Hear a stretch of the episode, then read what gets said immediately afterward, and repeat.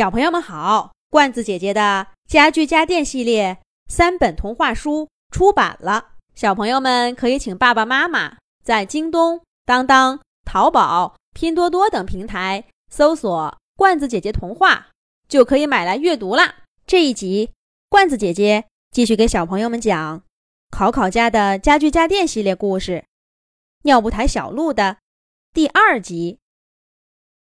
小东。你的消息属实吗？考考妈妈真的要把小鹿扔掉？一大清早，考考一家刚出门，家具家电朋友们就远远的问卧室里的床头柜小东：“千真万确。”小东有点激动，又有点难过的回答说：“昨天晚上我听得清清楚楚。”考考妈妈跟考考爸爸说：“尿布台没用了，不要再留着了。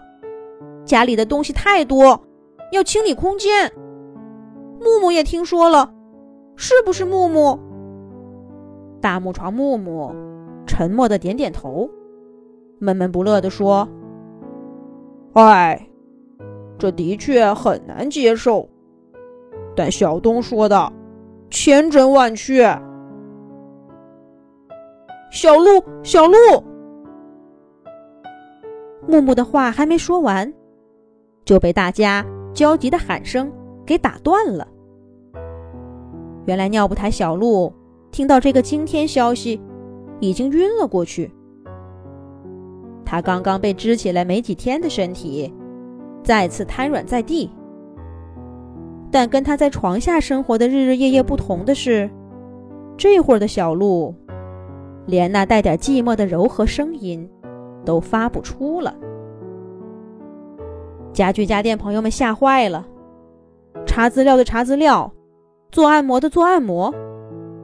过了好一会儿，也不知道是大家的方法起了作用，还是小鹿自己缓过来了。可怜的尿布台慢悠悠地睁开眼睛，但刚一看见熟悉的考考家。小鹿的眼泪就顺着眼角止不住的往外流。小鹿，你别哭啊，你别哭。也许是小东和木木听错了，大晚上的，难免有点糊涂。离得最近的桌子罗罗一边安慰小鹿，一边冲卧室里使眼色。小东和木木赶忙说：“是啊，是啊。”我们昨晚都挺困的，也许。小鹿悲伤的摇摇头，打断他们俩的话：“不会的。”小东说的那么肯定，你们别安慰我了，我自己知道。那也说不定，考考妈妈过两天又改变主意呢，或者。考考小朋友能帮你说句话呢？沙发莎莎提供了另一个思路。可是谁都知道，小鹿跟前阵子留下来那些毛绒玩具不同，考考对他根本就没有记忆，更谈不上什么感情。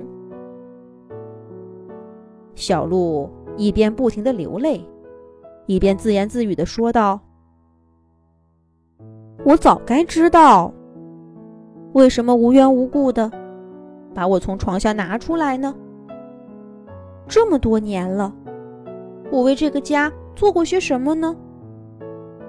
考考小朋友两岁就不需要我了，难不成做了小学生反而需要吗？我早就没用了。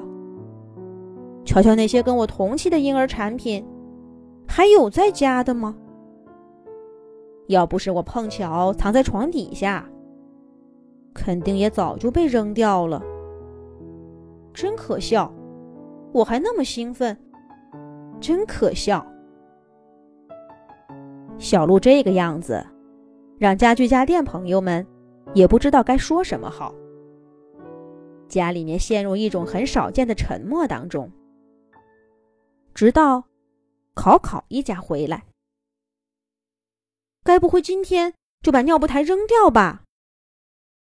那天晚上，大家过得提心吊胆的，随便考考爸爸还是考考妈妈，只要一靠近小鹿，大家的心就砰砰砰跳个不停。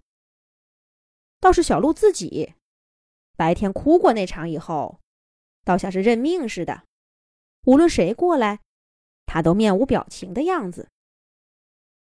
不过，大家的担心和小鹿的无所谓，显然都是多余的。放假了，考考小朋友要去外婆家，爸爸妈妈帮他收拾东西，一家人都很忙，谁都没多看小鹿一眼。接下来几天都是这么度过的。考考妈妈把小鹿从床底下拿出来以后，就好像忘记它的存在。家具家电朋友们也渐渐放松下来。小东和木木真的怀疑自己听到的是梦话。